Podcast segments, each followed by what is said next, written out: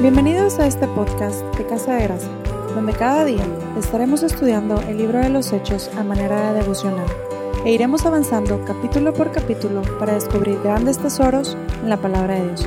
Esperamos lo disfruten mucho.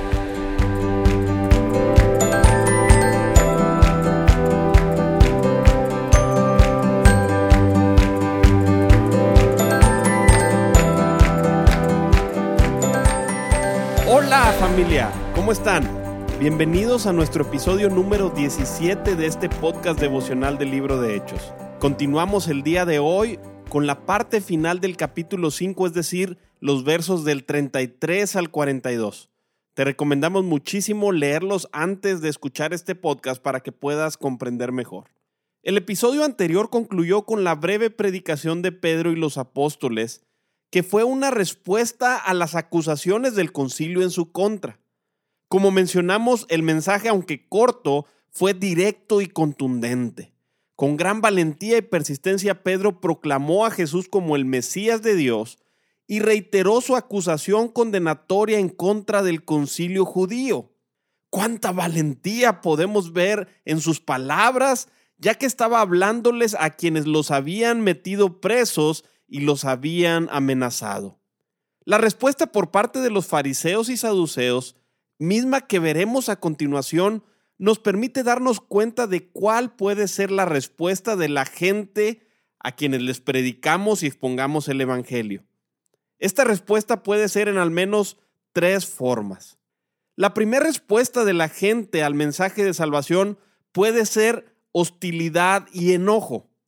En el verso 33 se nos dice, ellos oyendo esto se enfurecían y querían matarlos. Era evidente que el ambiente se estaba calentando. El enojo y celo judío en contra de los apóstoles se estaba saliendo de control y varias eran las razones. Primero, los apóstoles proclamaban un mensaje del cual ellos estaban en contra. En los capítulos anteriores vimos que los saduceos no creían en la resurrección, lo cual era central en el mensaje apostólico, y tampoco creían en Jesús como Mesías. Segundo, estaban desafiando su autoridad, ya que les habían ordenado dejar de predicar en el nombre de Jesús y los discípulos habían llenado Jerusalén con su mensaje. En tercer lugar, les estaban robando los seguidores, o al menos esa era su percepción, y eso los estaba volviendo locos de celos. Pero lo que más los enfureció y por lo cual querían matar a los apóstoles era que la verdad del Evangelio los estaba confrontando y condenando en su pecado. Cuando una persona ha endurecido su corazón a Dios, una respuesta común a la predicación que condena es el enojo y la hostilidad. Si el Espíritu Santo no convence sus corazones, estos podrán responder llenos de ira ante la acusación de estar pecando. No era falta de evidencia el problema que enfrentaban, sino un corazón endurecido. Ahora bien, no era la primera vez que esto ocurría. Jesús incluso había lamentado tal respuesta. En Mateo 23:34 les dijo, Por tanto, he aquí yo os envío profetas y sabios y escribas, y de ellos a unos mataréis y crucificaréis, y a otros azotaréis en vuestras sinagogas y perseguiréis de ciudad en ciudad para que venga sobre vosotros toda la sangre justa que se ha derramado sobre la tierra, desde la sangre de Abel el justo hasta la sangre de Zacarías. Y en el verso 37 les dice, Jerusalén, Jerusalén, que matas a los profetas y apedreas a los que te son enviados. ¿Cuántas veces quise juntar a tus hijos como la gallina junta sus polluelos debajo de las alas y no quisiste? Lo interesante de todo esto es que a pesar de que Jesús conocía su respuesta y los apóstoles sabían de dicha hostilidad, ellos no diluyeron su mensaje, sino confrontaron y condenaron su pecado mediante la predicación de la palabra. Esto nos da un gran ejemplo de cómo la palabra de Dios debe ser predicada. Ya sea desde un púlpito o de manera personal, debemos seguir este ejemplo. Es un gran peligro diluir o suavizar el mensaje del Evangelio por temor a la persecución, al rechazo o incluso a ofender a las personas. Siempre debemos tener presente que es vital que nuestro mensaje esté comprometido en proclamar la verdad, sin esto significar que no debe estar lleno de amor. El amor y la verdad no están peleados, sino totalmente unidos. Sin embargo, la verdad ofende a quienes no tienen un corazón para con Dios, pero aquellos que son de Cristo vuelven su corazón en arrepentimiento.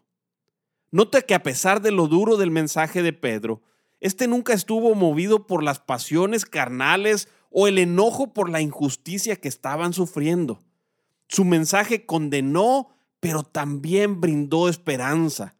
Cuando proclamó a Jesús como príncipe y salvador para dar a Israel arrepentimiento y perdón de pecados, Él les estaba transmitiendo un mensaje también de esperanza.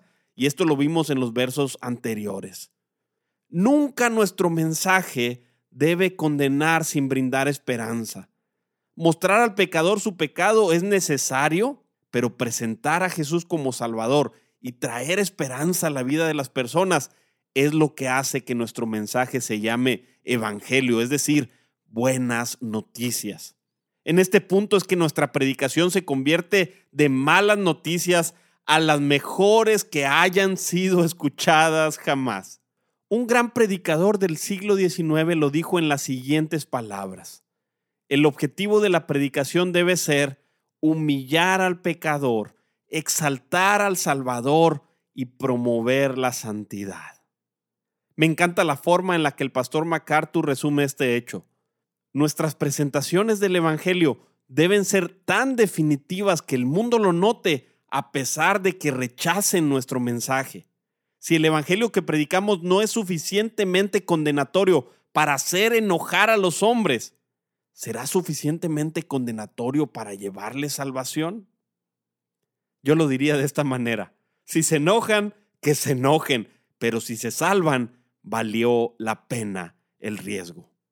La segunda respuesta de la gente al mensaje de salvación puede ser indiferencia tolerante.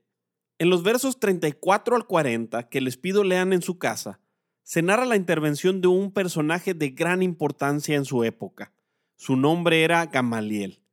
Este era un fariseo, doctor de la ley y venerado por todo el pueblo, según el mismo Lucas lo indica en el verso 34. Y también, como veremos más adelante, fue el maestro del apóstol Pablo. Según teólogos actuales, fue sin duda el rabino más prominente de esa época.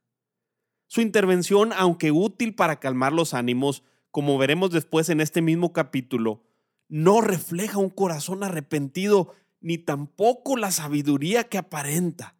Su plan sonó bastante lógico y práctico a oídos de todos en aquel tiempo, e incluso muchos hoy lo han considerado así. Sin embargo, si nos detenemos a pensar en sus palabras, por más sabias que parezcan, no le trajeron salvación ni a él ni a sus oyentes. En el verso 36 hace referencia a Teudas y en el 37 a Judas el Galileo, ambos líderes rebeldes que se levantaron contra la autoridad de su tiempo, teniendo cierto éxito. Sin embargo, con sus muertes también murieron sus movimientos. El pensamiento que Gamaliel expuso fue el siguiente el cual lo encontramos en los versos 38 y 39. Apartaos de estos hombres y dejadlos, porque si este consejo o esta obra es de los hombres, se desvanecerá, mas si es de Dios, no la podréis destruir. No seáis tal vez hallados luchando contra Dios.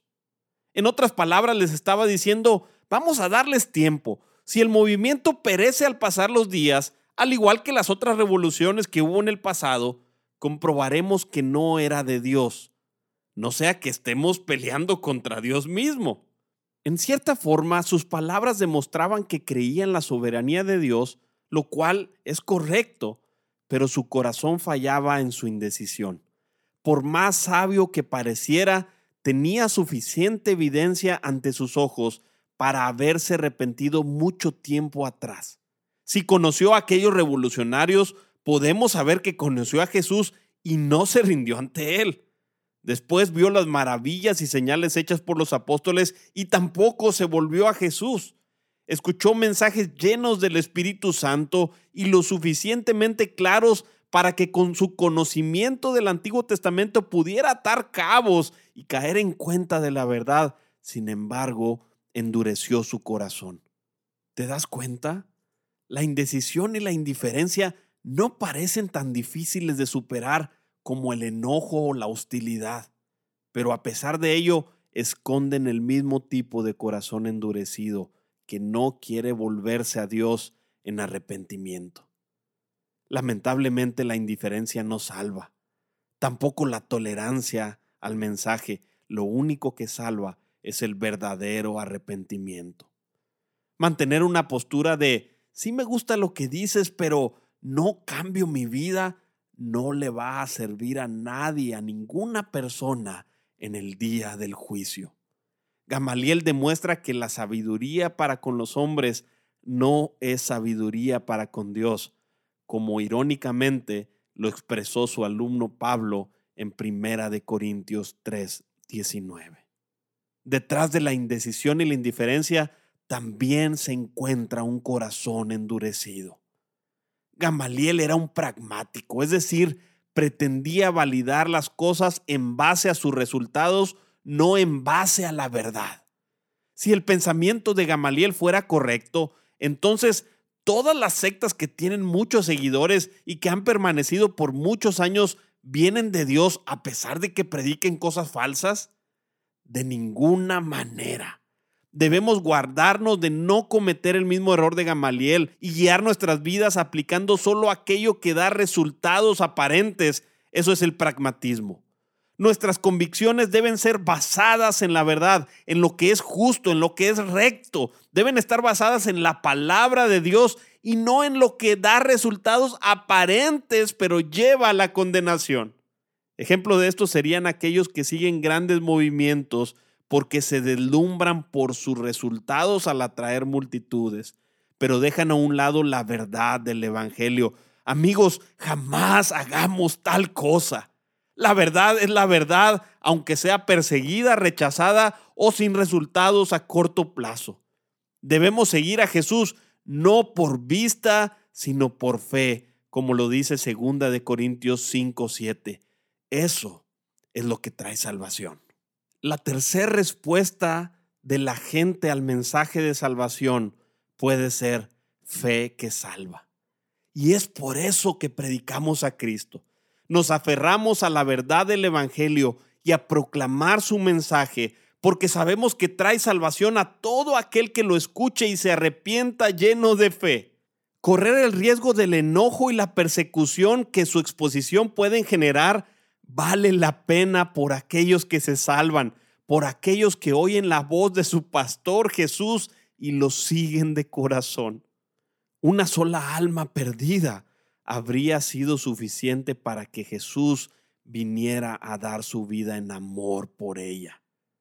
Y también debería ser suficiente para nosotros, para que estuviéramos comprometidos a proclamar la verdad, toda la verdad y nada más que la verdad. Los apóstoles fueron un ejemplo de esto. En el verso 41 y 42 se nos dice, y ellos salieron de la presencia del concilio gozosos de haber sido tenidos por dignos de padecer afrenta por causa del nombre. Y todos los días en el templo y por las casas no cesaban de enseñar y predicar a Jesucristo. Gloria a Dios por este texto. Me faltan palabras para describir la belleza de este pasaje. Digo esto con lágrimas en mis ojos el amor por Jesús y por la gente lo demostraron al proclamar la verdad sin importar sus propias vidas y después de haber sido azotados estaban llenos de alegría. Jesús dijo, yo soy la verdad y ellos estaban comprometidos por predicarlo a todos los rincones a costa de su propia vida, por lo que no cesaron de enseñar y predicar a Jesucristo. Además, ellos son un ejemplo de lo que es la fe que salva. Su fe fue probada por el fuego que representaban los azotes y torturas. Sin embargo, lejos de marchitarse, se purificó y demostró ser más valiosa que el oro, como Pedro lo dijo en primera de Pedro 1.7. Mi llamado nuevamente va en dos direcciones. Para el creyente, Estos versos demuestran nuestra necesidad de comprometernos a predicar siempre la verdad de Cristo y de su Evangelio. No podemos decir que amamos a nuestro prójimo si callamos o diluimos su mensaje por temor a ofender a alguien o por temor al rechazo, la indiferencia o la persecución que puedan generar en nuestra contra. Quien dice amar a Jesús ama también a la gente y quien ama a la gente predica la verdad para siempre. Pero también quiero hablarle a aquellos que han oído el mensaje del Evangelio y no han vuelto su corazón a Jesús. Amigo, de corazón quiero decirte que mi intención no es hacerte daño. Si el mensaje que predicamos ha señalado tu pecado, créeme que lo predicamos reconociendo el nuestro, porque todos somos pecadores a los ojos de Dios. Sin embargo, el quedar expuestos a nuestra condición, por más sentimientos de temor o enojo que puedan causar, es la única forma en la que reconozcamos nuestra necesidad de un Salvador. No es una técnica de manipulación, sino que nuestro orgullo normalmente nos impide ver nuestra verdadera condición. Y es solo cuando nos damos cuenta de las malas noticias de nuestra condena, cuando podemos voltear al cielo y clamar a Jesús, sálvame, te necesito.